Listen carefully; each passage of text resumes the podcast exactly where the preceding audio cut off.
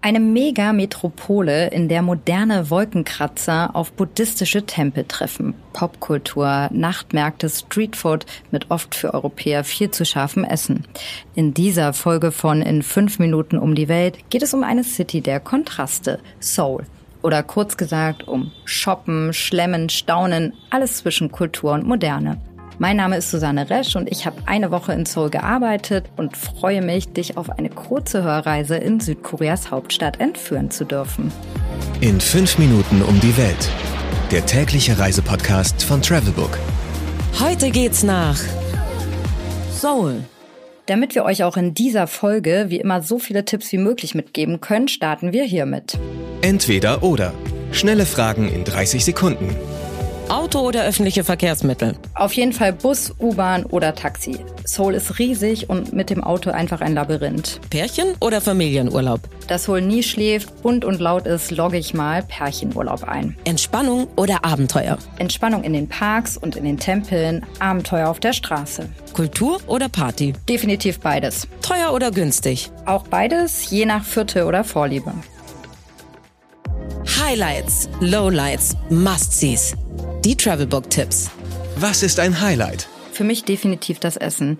Überall gibt's Streetfood und Restaurants. Für Koreaner hat das Essen und Beisammensein Tradition. Wirklich alles wird geteilt und es schafft ein total schönes Gemeinschaftsgefühl.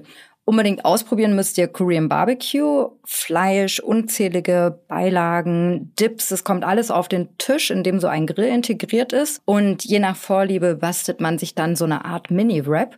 Heißt, die gewünschten Zutaten werden im Sesamblatt eingewickelt, dann nochmal dippen und schmecken lassen. Wo gibt es die besten Restaurants? Wirklich überall. Wir haben damals in Itaewon gewohnt, das für seine Restaurant- und Barszene berühmt ist. Da fällt man quasi aus dem Hotel und hat die Qual der Wahl. Aber aufgepasst, da Essen in Korea ein sozialer Akt ist, sind viele Gerichte auf der Karte auf Paare oder auch auf Gruppen ausgelegt. Und auch nicht immer gibt's englische Übersetzungen der Karten. Was man unbedingt tun sollte.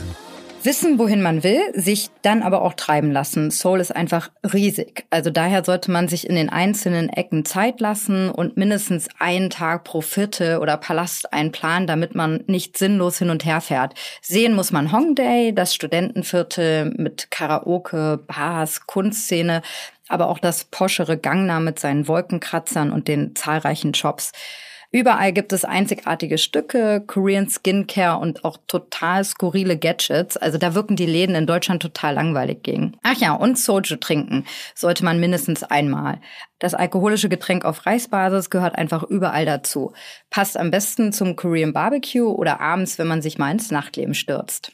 Natürlich muss man als Kontrastprogramm auch die Paläste und Tempel besuchen und durch das traditionelle Dorf Bukchon bummeln, das noch immer bewohnt ist. Was ist total überschätzt? Für mich persönlich K-Pop. Mein persönlicher Geheimtipp. Viel Platz im Koffer lassen. Geld, Sicherheit, Anreise. Die wichtigsten Service-Tipps für euch. Welche Gegend sollte man meiden? Ich habe mich zu jeder Zeit sicher gefühlt. Wenn man jetzt aber Probleme mit Menschenmassen hat, sollte man am Wochenende das Shoppingviertel Myeongdang meiden. Also da sich Touristen und Locals da wirklich wie Ölsardinen durch die Straßen schieben. Was macht man am besten, wenn es regnet? Ab in einen Indoor-Markt oder ins Seoul Museum of Art oder ins National Museum für moderne und zeitgenössische Kunst. Welche Gegend ist ideal für die Unterkunft? Ich kann Itaewon empfehlen, also zumindest wenn man den Trubel mag. Mmh, Weltspeisen. Bibimbap, Japchae, Kimchi, Korean Barbecue. Ehrlich gesagt wusste ich anfangs gar nicht immer, was ich auf dem Teller hatte. Aber alles war super lecker, nur einfach oft echt zu scharf, auch wenn ich gar nicht scharf, respektive deutsch scharf bestellt habe. Und wenn ihr nach eurem Urlaub noch mit ein bisschen Fachwissen glänzen wollt, hier noch ein kleiner Sprachkurs.